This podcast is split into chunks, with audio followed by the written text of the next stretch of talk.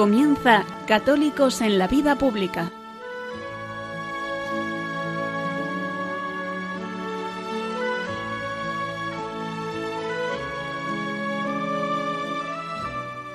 Un espacio dirigido en Radio María por Luis Zayas.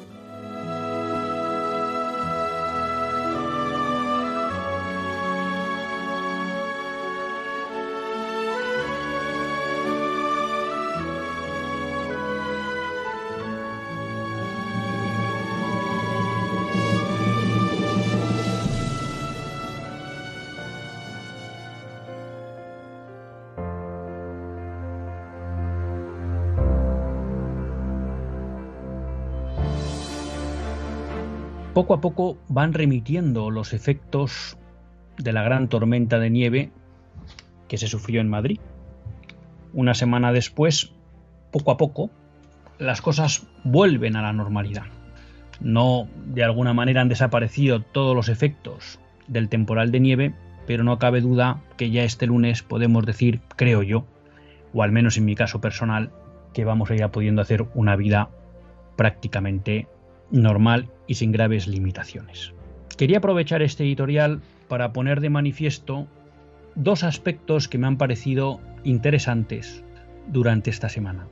Y es que hemos visto surgir de una manera natural, espontánea, dos elementos básicos de la organización social desde una concepción cristiana, desde una concepción natural, que son la solidaridad y la subsidiariedad y que de alguna manera son las dos grandes vacunas contra los principios que van configurando esta sociedad nuestra moderna.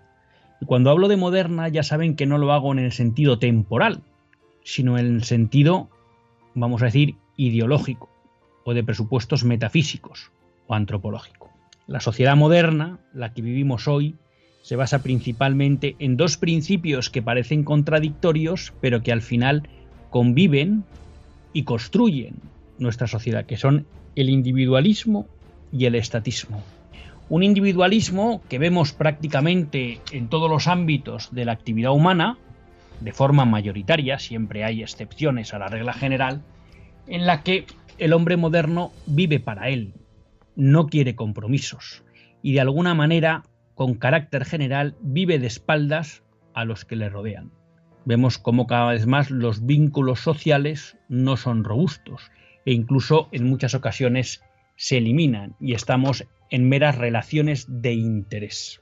Y del mismo modo que parecería sorprendente porque un individuo que trata de vivir al margen de los demás, un individualista, un narcisista, un nihilista, pues a la vez convive con un principio cada vez más fuerte en nuestra sociedad que es el estatismo.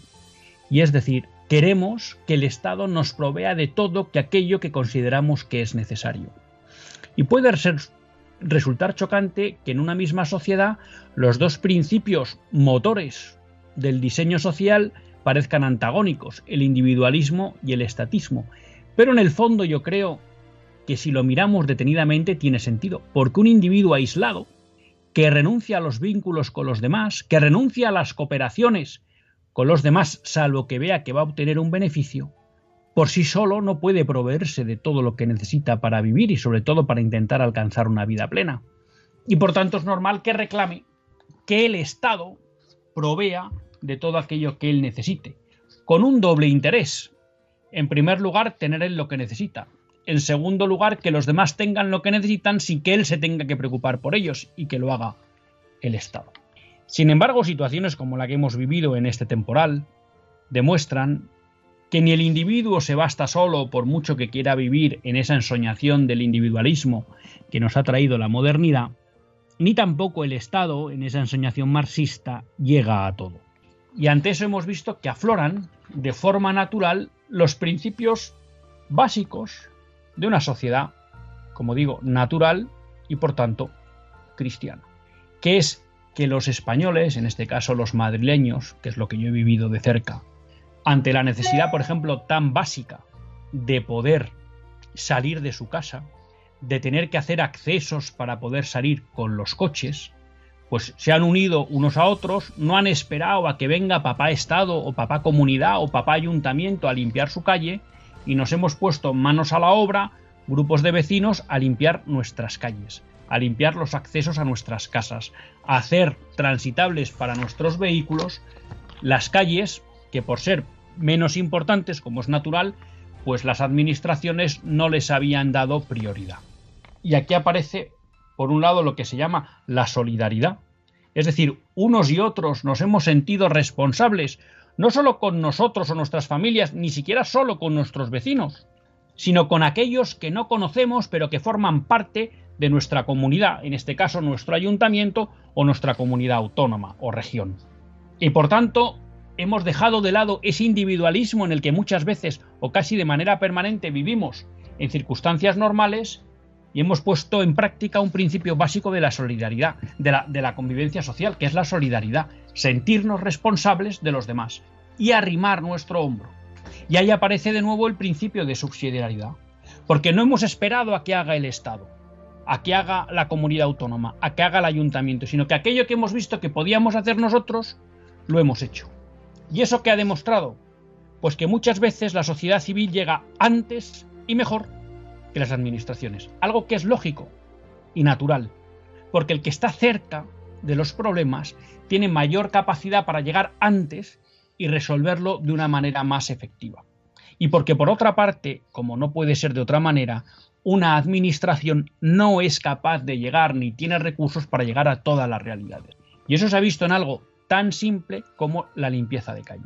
Como es lógico y natural, una administración prioriza las vías principales. Y por tanto hubiera sido impensable que los ciudadanos de la zona noroeste de Madrid se hubieran puesto a limpiar la carretera A6, la carretera a La Coruña, porque no tienen capacidad para ello. Y lógico y natural que hay entre el Estado o las administraciones a limpiarlo.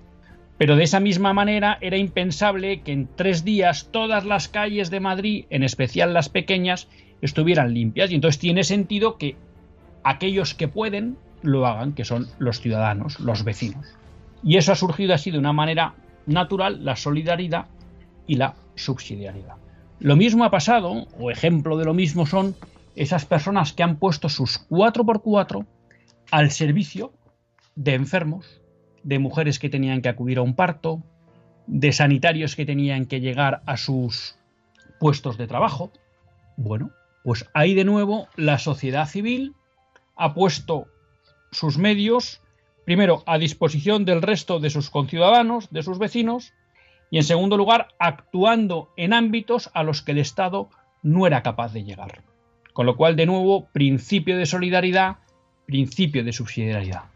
Y estoy seguro que como estos dos ejemplos que estamos comentando ahora en este editorial, habrá habido muchos más, que ponen de manifiesto, por un lado, que nuestra sociedad no está muerta del todo, y que cuando vienen tiempos duros es capaz de recuperar los principios básicos de convivencia, pero que sería bueno que fruto de esta experiencia que hemos vivido con el temporal de nieve, no caigamos en la trampa de volver a vivir en el individualismo y estatismo al que nos lleva la mentalidad dominante.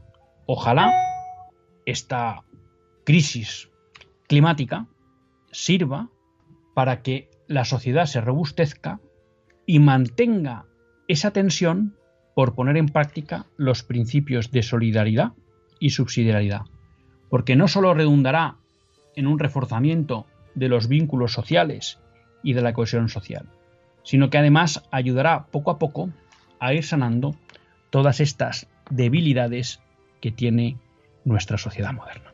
Desde aquí, pues no hay más que agradecer a todos aquellos madrileños y de otras zonas que fueron capaces de dar un paso al frente para ayudar a sus conciudadanos y, por qué no, también para ayudar a esas administraciones que siempre quieren llegar a todo, pero que realmente no pueden.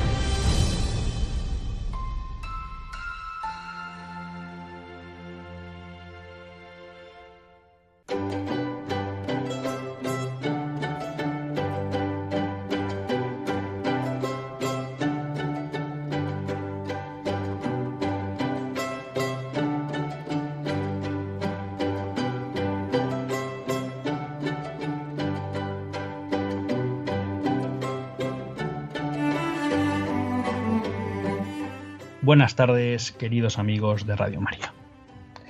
Un lunes más volvemos fieles a la cita con todos ustedes en los estudios centrales de Radio María.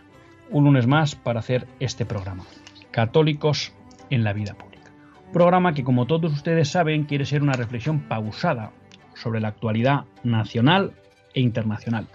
Una reflexión que tratamos de hacer siempre desde la óptica del magisterio de la Iglesia y su doctrina social. Una iglesia que no nos cansaremos de decir que es madre y maestra. No solo porque lo es, sino porque además así lo sentimos y vivimos. Y un lunes más tiene la suerte de compartir esta hora de radio con todos ustedes Luis Zayas, que es quien les habla. Y quien les ha dicho que estábamos en los estudios centrales de Radio María, pero no es correcto, porque, bueno, pues todas estas circunstancias que ya hemos dicho que ya pues se van eh, solucionando de las consecuencias del temporal, bueno, pues también hace que, si bien la movilidad pues está bastante garantizada, eh, luego el don de dejar los vehículos una vez que uno se mueve con ellos, pues todavía no es algo seguro. Así que hemos preferido hacer el programa desde casa, pero ser fieles al compromiso con todos ustedes. Hoy la verdad que tenía varios temas para tratar, pero antes quería pues hacer una breve recopilación. Por un lado, recordarles que siempre que quieran nos pueden escribir a católicos en la vida pública arroba radiomaria.es. Un mail pues que de alguna manera trato de llevar al día, aunque a veces les reconozco que se me, despisto un poco. Y recordando eso y animándoles a que participen en el programa, bueno, pues quería recuperar como tres cuestiones antes de empezar el programa. La primera que escapa un poco del ámbito de nuestro programa, pero creo que es bueno aprovechar cualquier situación para recordarla, es que con motivo del año de San José, la Penitenciaría Apostólica, por orden del Papa Francisco, ha dispuesto que se pueden ganar indulgencia plenaria. ¿Mm? Hay un decreto, no lo voy a repasar, pero se tocó creo que con Monseñor Munilla la semana pasada, el viernes, si no recuerdo mal en el programa, prácticamente tenemos la oportunidad de ganar indulgencia plenaria diariamente, ¿no? Y bueno, pues yo les invito a todos ustedes a que conozcan eh, las condiciones, pues muy sencillas como siempre, dada la misericordia de la Iglesia, para ganar esas indulgencias plenarias y bueno, y que gocemos, aprovechemos este año de San José que ha convocado el Papa Francisco para gozar pues de la misericordia divina, ¿no? y de cómo la Iglesia pues derrama esa misericordia divina. Así que acuérdense de buscar, seguro que lo encontrarán en muchas páginas y si no en, la página del Vaticano lo tienen, bueno, pues qué condiciones ha establecido la penitenciaría apostólica para poder ganar indulgencia plenaria si uno quiere todos los días de este año. En segundo lugar, recordar que tengo dos deudas, una que voy a saldar y otra que no una oyente me dijo que por qué no tocábamos el tema de las vacunas. Bueno, y es verdad que en ese momento pues yo no me había, no había profundizado mucho en la cuestión, pero creo que esta es una deuda que no voy a saldar y no la voy a hacer porque también creo que fue el viernes pasado, pero hay varios programas de Monseñor Munilla en Sexto Continente donde ha tratado esta cuestión y también un programa en torno a la vida que dirige José Carlos Avellán, donde también eh, se ha tratado la cuestión y son personas mucho más fundamentadas y expertas que yo para tratar la cuestión, tanto desde el punto de vista del magisterio de la Iglesia, Monseñor Munilla, como también desde todo el punto de vista científico, porque en el programa de, de Pepe Avellán, bueno, pues tienen expertos en médicos, expertos en derecho y expertos en ética. Con lo cual, no es que yo quiera, mm, digamos, eludir eh, la petición de, la oyente, pero creo que hay personas que en Radio María la han resuelto con mucha más solvencia que yo. Por tanto, les animo a que busquen esos recursos si quieren tener una idea clara sobre toda la cuestión de las vacunas y los criterios morales. En segundo lugar, tengo una deuda, y es así, la voy a saldar y espero hacerlo pronto, eh, de un oyente que me preguntó si podríamos de alguna manera resumir ¿no? lo que sería el contenido del magisterio político de la Iglesia. Ya eso me comprometo, pero pues tengo que buscar un poco el momento en que de alguna manera pues la actualidad tampoco nos lo vaya pisando. Dicho eso, pues vamos a abordar hoy un poco eh, la temática del programa. A mí me quería, bueno, yo quería aprovechar una fiel oyente del programa, Regina, me mandó un artículo muy interesante en Religión en Libertad, donde María Calvo Charro, a la que todos ustedes conocen, porque la trajimos al programa para hablar sobre la educación diferenciada, de alguna manera eh, hacía una reseña o un resumen de un libro que he comprado pero que todavía no he leído, pero que me parece muy interesante, pues al menos aprovechando este artículo de María Calvo para que todos ustedes lo conozcan. ¿no? Es un libro del profesor Gregor Pupink, que se titula Mi deseo es la ley. Los derechos del hombre sin la naturaleza. El autor es doctor en Derecho, especialista en Derechos Humanos, Derecho Internacional y Derecho de Familia.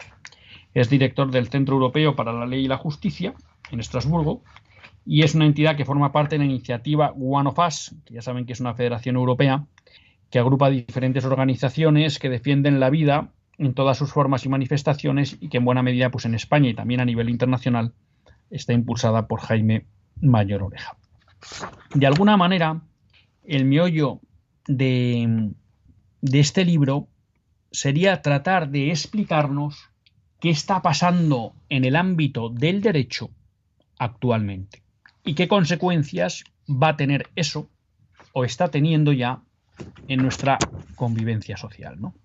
Nos dice María Calvo que esta obra nos refleja la crisis actual de la concepción del ser humano, la mutación antropológica que estamos viviendo, la alteración de nuestros principales códigos simbólicos, elaborados a lo largo de los siglos y sustentados sobre la tradición judeo-cristiana, la filosofía occidental, iniciada con los grecolatinos, y el derecho entendido, según las palabras de Santo Tomás, como el uso de la razón para la consecución del bien común.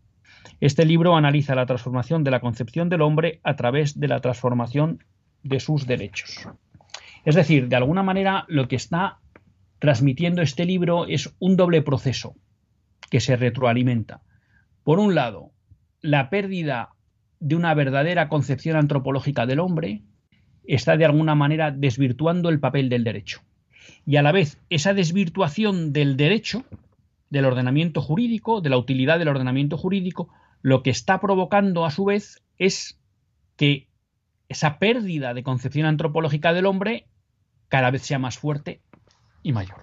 Claro, digamos que la tesis básica, que muchas veces la, hemos comentado en este programa y con otras personas que han, que han venido, y que todo esto la conocen, pero que yo creo que es importante, es que de alguna manera en el ámbito del derecho, se está comenzando a poner en tela de juicio las verdades antropológicas esenciales del ser humano.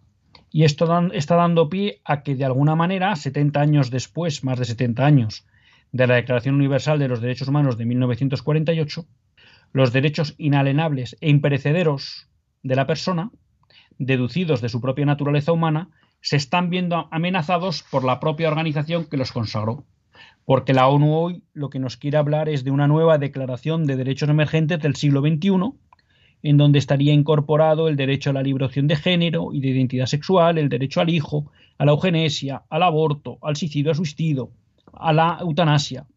Nuevos derechos que se ofrecen al hombre a partir de negar la naturaleza, la vida, el cuerpo, la familia, la religión, la moral.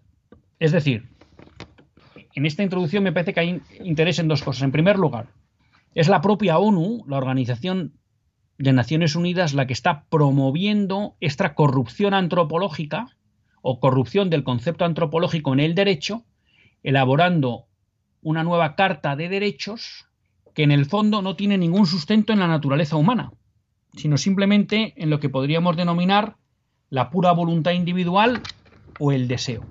Y esto supone una ruptura con toda la tradición occidental basada en las raíces cristianas y grecolatinas. En el fondo, lo que subyace detrás de esta concepción es decir, la naturaleza del hombre no nos dice nada sobre cómo el hombre debe vivir. Es decir, se niega que a partir del ser de las cosas podamos deducir el deber ser. Yo aquí haría un matiz porque, de alguna manera, y en eso una vez más la Iglesia pues ha demostrado que volvió a ser profética. Eh, la Iglesia cuando apareció la Declaración de Derechos Humanos de 1948 la criticó. Y la criticó no tanto en el sentido de lo que decía, que lo que decía estaba bien, sino que la criticó en el sentido de la fundamentación que se daba a esos derechos que se declaraban. Porque al final se omitió fundamentar esos derechos en la ley natural, en la naturaleza del hombre. Y eso, como bien puso de manifiesto la Iglesia, era una debilidad de esa declaración. Porque en tanto en cuanto esa declaración, el sustento era la voluntad de los firmantes, si ese consenso cambiaba, la declaración cambiaría, que es lo que estamos viendo 70 años después. Con lo cual, fíjense ustedes, en el fondo, esta crisis que estamos hablando hoy de una concepción, una crisis antropológica en la formulación del ordenamiento jurídico, de las leyes, de los derechos, ya de alguna manera estaba presente en 1948. Lo que pasa es que, claro, 70 años después esa crisis se ha agravado grandemente y ahora está mostrando sus efectos más perversos. Pero fíjense que de alguna manera, pues una vez más la Iglesia ya fue eh, previsora y profética respecto a la debilidad de una primera declaración con buena intención y cuyo redactado no plantea problemas salvo en el aspecto de su fundamentación. Claro, lo que nos está diciendo Pupik es que realmente estamos pasando de los derechos humanos, que de alguna manera lo que trataría de consagrar es, oiga, hay una serie de derechos inalienables para todos los hombres, a los derechos del individuo singular y autorreferencial. Es decir, ya no hablamos de derechos compartidos por todos. Ya no estamos preocupados por proteger elementos comunes de todos los hombres, sino que ahora lo que estamos convirtiendo el derecho humano es como un derecho del individuo, singular y autorreferencial. Es decir, que de alguna manera ahora lo que el derecho afirma no son derechos naturales, sino el individualismo. Es decir, una absolutización de la voluntad individual. Que yo, como individuo, pueda hacer lo que quiera. Que no tenga ninguna coacción a la hora de elegir mis acciones, sean del tipo que sean. Claro, esto señala Pupik en su libro, y poniendo ejemplo de sentencias del Tribunal de Europeos de Derechos Humanos, ahora mismo la legislación en los países occidentales y la jurisprudencia del Tribunal Europeo muestran que el único elemento a tener en cuenta a la hora de dictar sentencias o de formular leyes es la voluntad de la persona, del individuo. Entonces es el individuo el que define sus propios derechos.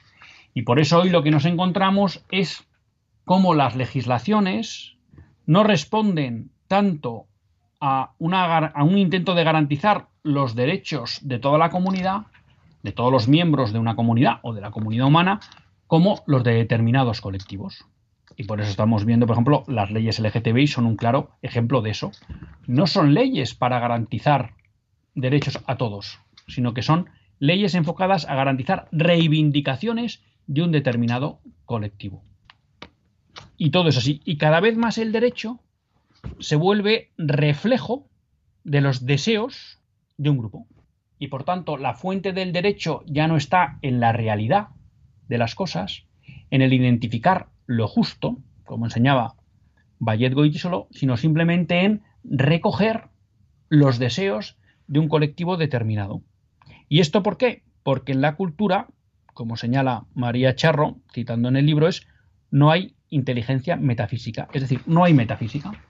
Hemos, hemos decidido que no podemos aprender la realidad de las cosas, que no podemos conocerlas y sobre todo que de ese conocimiento de las cosas no se puede deducir ningún criterio de comportamiento, lo cual es una falla antropológica brutal, que se une al relativismo imperante. Por tanto, hoy en día, ¿a qué se define dignidad humana? A que el individuo pueda hacer aquello que le plazca. Es decir, la dignidad estaría sustentada no en la naturaleza del hombre y sus caracteres propios, sino simplemente en la voluntad individual. Un hombre tendrá garantizada o respetada o protegida su dignidad en tanto en cuanto pueda hacer aquello que su voluntad quiere hacer. ¿Mm? es el puro nihilismo, el no tener límites.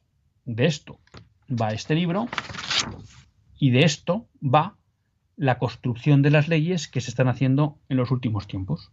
Por eso no es de extrañar la cita de San Juan Pablo II en el discurso que hizo en la tercera conferencia general del episcopado latinoamericano en Puebla. Estamos en 1979, inicios del pontificado de San Juan Pablo II, que dice, la nuestra es una época en que más se ha escrito y hablado sobre el hombre, la época de los humanismos y del antropocentrismo. Sin embargo, paradójicamente, es también la época de las más hondas angustias del hombre respecto de su identidad y destino, del rebajamiento del hombre a niveles antes insospechados, época de valores humanos conculcados como jamás lo fueran antes. Bueno, aquí está la, entre comillas, gran paradoja que vivimos, ¿no? Y que destaca San Juan Pablo II. Y que de alguna manera Pupic lo que le pone es explicación, ¿no?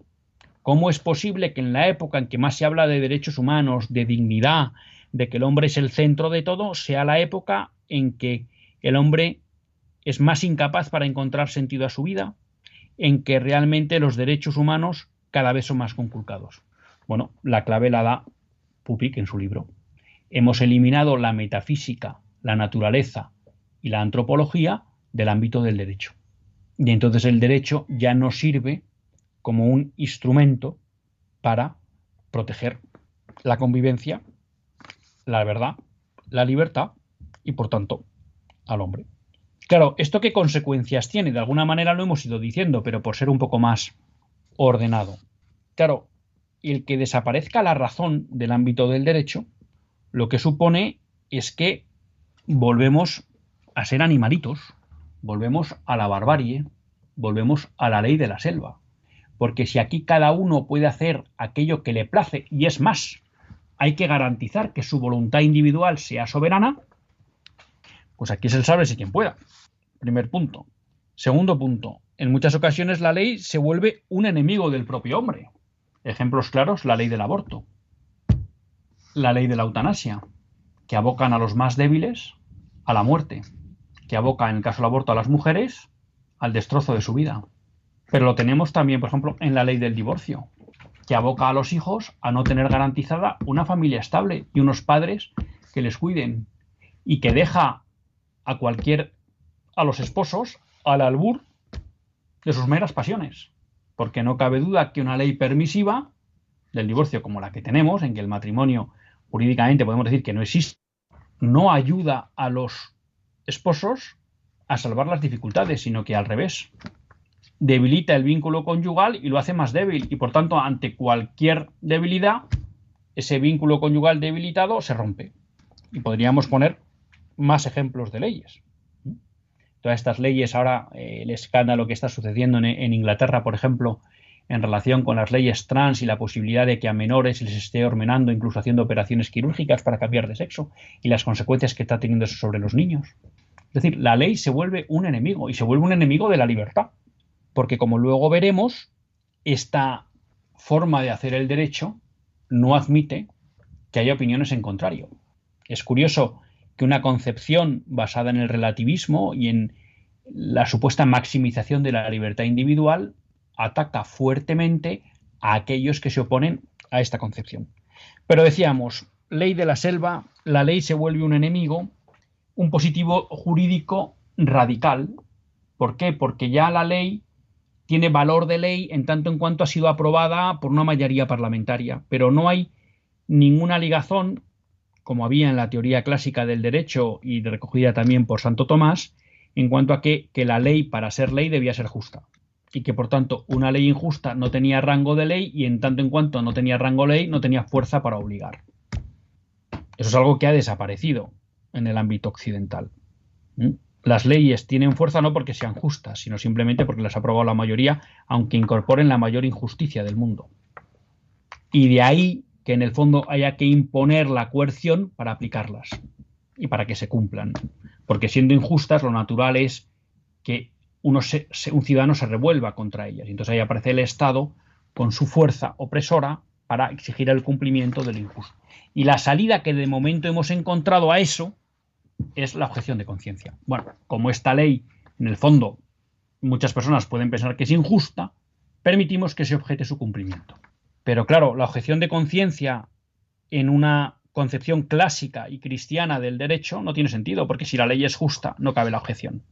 La objeción de conciencia solo cabe en un ámbito jurídico donde se entiende que pueden darse leyes injustas y por tanto no violentamos la conciencia de los demás.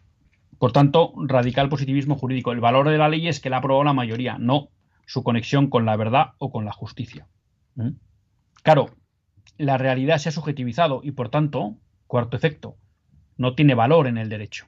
Esto lo hemos visto, lo hemos comentado alguna vez, por ejemplo, con las leyes LGTBI que se han promulgado en muchas comunidades, ¿no? O sea, como que una persona ha decidido que él puede ser ahora hombre cuando era mujer.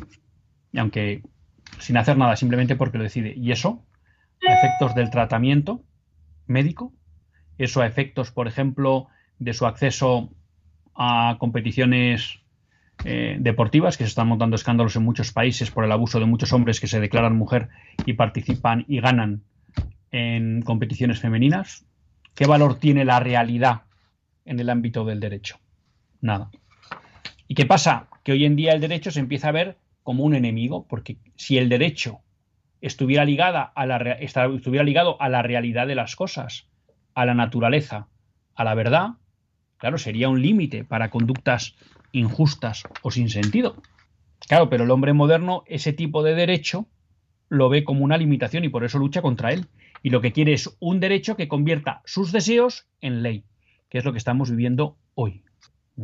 Y por eso ya, pues la concepción clásica de que la ley lo que debía de alguna manera buscar y reconocer es lo justo, eso ya es un concepto que no se ha de, ya no se lleva, digamos, no se aplica. ¿Mm? Claro, estas leyes, junto al reconocimiento de esos deseos individuales, tienen otro componente también grave, y es que se convierten en el medio para eliminar aquellas instituciones que se puede entender que pueden limitar la voluntad individual y que pueden exigir un vínculo o un compromiso con los nuestros de alrededor y entonces se destruye la familia, la religión o la patria, se debilitan y se destruyen a través de leyes que van de alguna manera atacando y corrompiendo estas instituciones. ¿no? Y es lo que hemos visto, por ejemplo, es claro en el derecho a la familia, en los ataques a la libertad religiosa y cómo se ha ido de alguna manera desconfigurando el valor de la patria en nuestras sociedades occidentales. Por tanto, el derecho deja de ser un armazón y configurador de la convivencia social para convertirse simplemente en un gestor ¿no? de derechos, en un reconocedor de deseos y simplemente en un, vamos a llamar, árbitro de conflictos, para tratar de que puedan convivir todos juntos. Pero esto al final, como decíamos, lleva a la desprotección de la persona. Es interesante que el libro no se queda solo en analizar las consecuencias de la crisis, en mostrar las consecuencias que está teniendo esa crisis antropológica en el derecho, sino que también nos da una tarea, una tarea en la que estamos todos implicados, y es que hay que rehumanizar el derecho, el ordenamiento jurídico. Hay que volver a recuperar el concepto de naturaleza y hay que volver a recuperar el concepto de ley natural.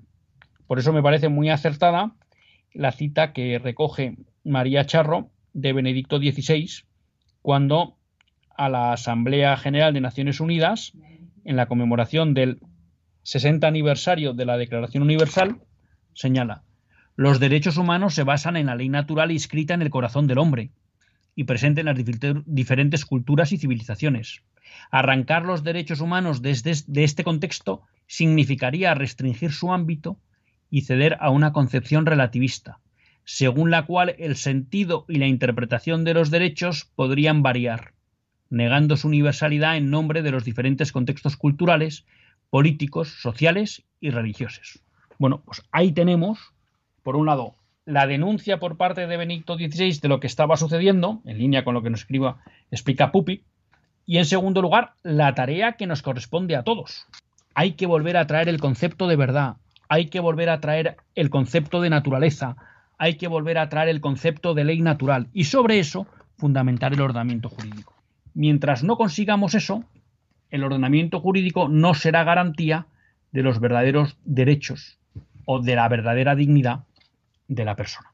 Apunta también Pupik, bueno, que esta tarea no es fácil, porque una de las cosas, lo decíamos anteriormente, es que este mundo que se las da de garantizar la libertad de que todo vale, de que como no hay ninguna verdad, cualquier opinión es bienvenida, pues resulta que ataca con una gran virulencia a todos aquellos que osan poner en cuestión esta premisa, ¿no?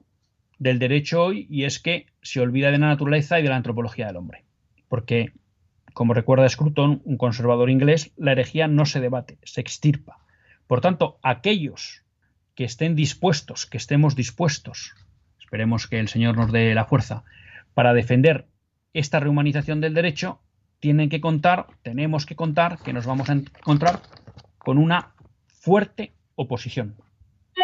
Pero creo que también es importante una cosa que señalan en el libro. Y es que esto, además de ser algo que nuestra propia naturaleza de hombre y además de cristianos nos exige, luchar por la verdad, por la justicia, por el derecho, pues también es algo que debemos a las futuras generaciones. O sea que esto no solo lo debemos hacer por nosotros para vivir un mundo mejor, sino realmente para poder legar a nuestros hijos un mundo más humano.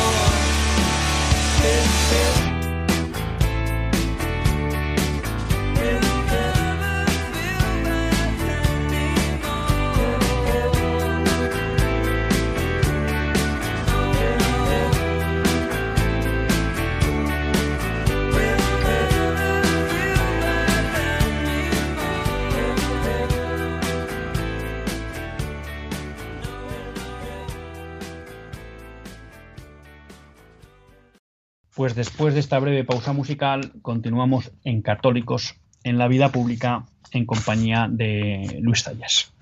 Bueno, espero que la primera parte, quizá un poco densa, pero espero que les haya resultado interesante y no nos queda otra pues que agradecer a Regina que nos hiciera llegar este interesante artículo que yo creo que nos daba para iluminar bien, bien lo que está sucediendo en el ámbito jurídico en nuestras sociedades, ¿no? Y pues aprovecho para recordarles que se animen, si lo ven interesante, a leer este libro, Mi deseo es la ley, los derechos del hombre sin naturaleza, de Gregor Puping. Esta segunda parte del programa la quería hacer un poco más liviana y también, bueno, pues que nos diera pie a recoger algunas noticias de lo que estás pasando por el mundo. Tenía cinco noticias recogidas. Las tres primeras hacen referencia a un ámbito que a nosotros saben que en este programa nos interesa de manera especial y es todo lo referido a la promoción de la cultura de la vida y la lucha y la denuncia de la incultura de la muerte. Y son tres noticias, la verdad, eh, todas extranjeras, bueno, una nos afecta en parte también, pero que no por ello dejan de, de afectar y demostrar también una realidad que se está dando en España. La primera, que me parece dramática, es un informe que se ha realizado en el European Journal of Human Genetics eh, sobre la evolución del número de nacimientos de personas con síndrome de Down en Europa. Toma la noticia de Infocatólica. Bueno, pues la media de reducción del número de personas con síndrome de Down es un 50%.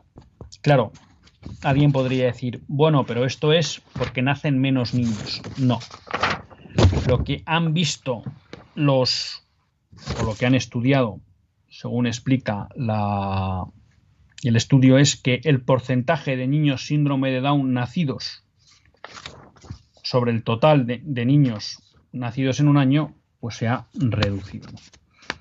Claro, esto recoge un poco una media de Europa, y aquí, pues como bien citan los autores, pues efectivamente en Malta no se ha reducido el número de porcentajes de bebés que nacen con síndrome de Down y tenemos pues hasta el caso de España donde se ha producido una reducción del 83% del porcentaje de niños con síndrome de Down que nacen en España. Eh, claro, esto solo se explica por una cuestión y es que las técnicas de diagnóstico prenatal permiten ahora identificar con garantía qué niños van a nacer con síndrome de Down y pues las leyes del aborto permiten matar a estos niños. Aquí tenemos un ejemplo de lo que comentábamos en la primera parte, cómo las leyes se vuelven enemigas de muchos de los miembros de nuestra sociedad, en este caso concreto, de los bebés síndrome de Down. Porque realmente si fuéramos una sociedad justa, no podríamos tener legalizado la muerte de un inocente, y menos reconocer el derecho a matar a un niño porque va a tener la trisomía del par 21. Lo hemos comentado en este programa, ¿no? Hay países, creo que eran Dinamarca, ¿no? donde se presume de que ya no nacen niños síndrome de Down. Como ustedes comprenderán, esto no es una cuestión de pureza de la raza, sino es simplemente una cuestión de que los niños con síndrome de Down son eliminados, son matados antes de nacer.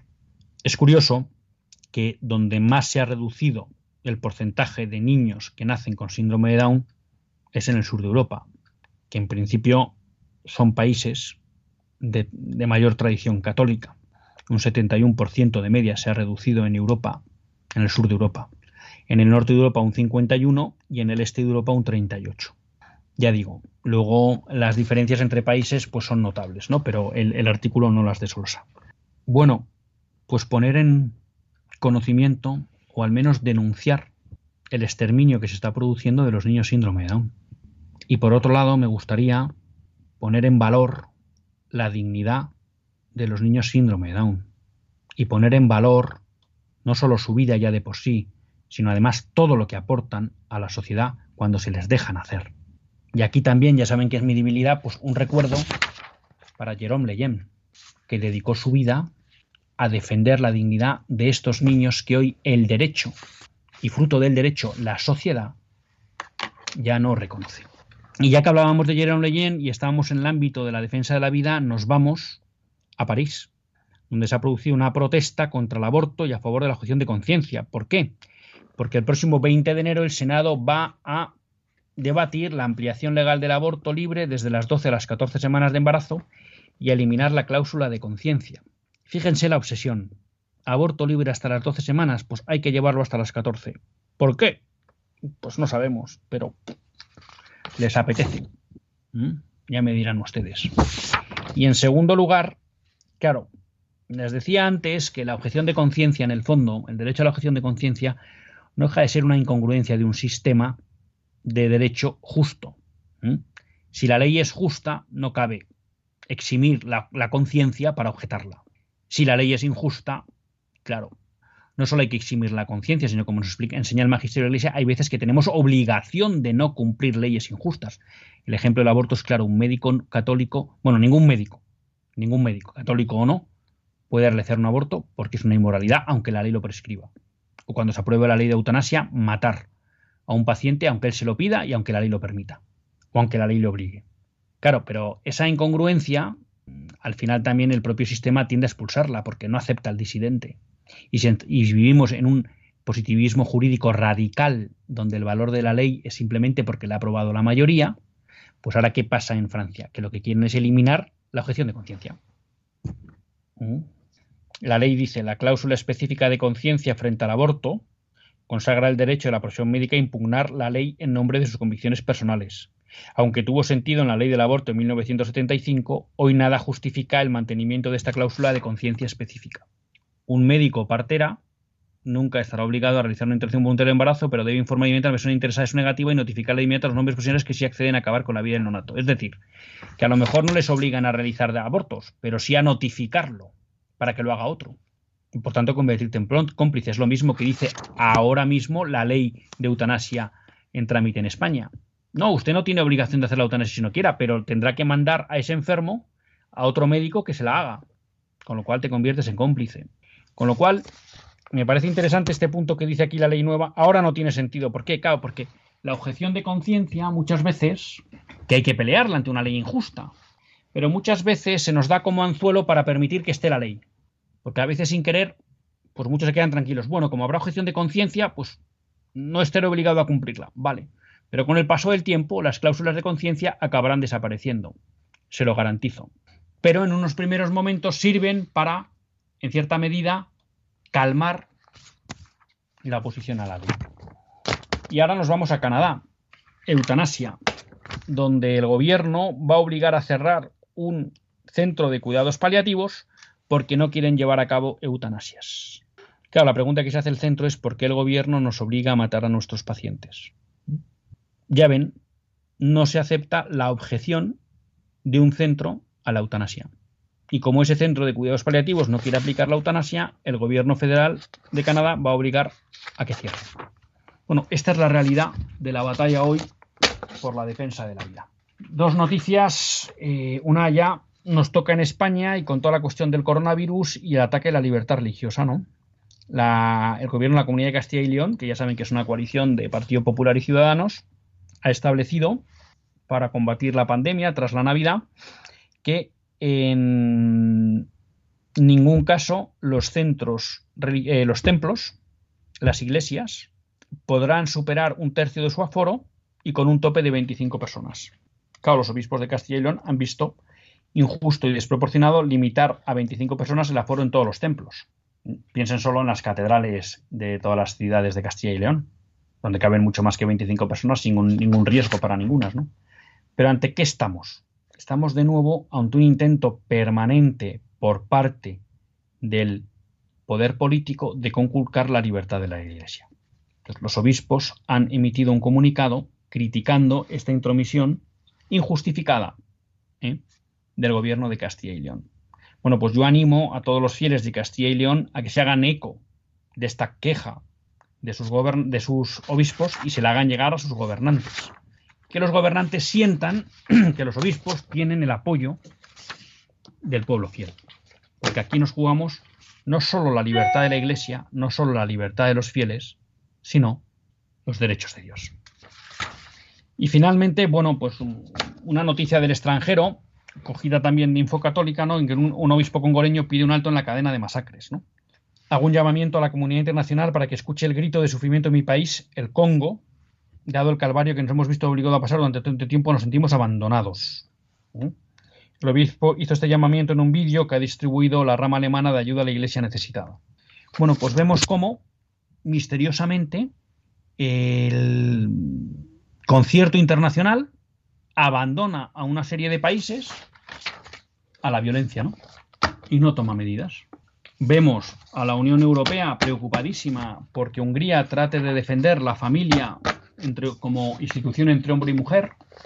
Les preocupa mucho que en Polonia puedan estar eh, reduciendo y eliminando el aborto eugenésico, mal llamado eugenésico, ¿no? El aborto que permite, por ejemplo, abortar a los síndrome de Down o a cualquier bebé que viene con una supuesta malformación, porque el diagnóstico prenatal falla bastante, entre otras cosas, y en cambio tienen cero preocupación por países donde se masacran diariamente a cientos de ciudadanos, por guerrillas o por gobiernos corruptos. Y ante eso, la comunidad internacional ni se inmuta. Y en cambio, sí le preocupa a lo mejor que en esos países, por ejemplo, no se tomen políticas de infertilidad de mujeres, o que no se promueve el aborto, o demás. Bueno, pues aquí una vez más, la mentira y la incoherencia, y me atrevería a decir la maldad en que viven nuestros gobernantes internacionales. No nos queda tiempo para más, más que para agradecerles mucho a todos ustedes su atención y pues les emplazo a vernos el próximo lunes, si Dios quiere. Que Dios les bendiga.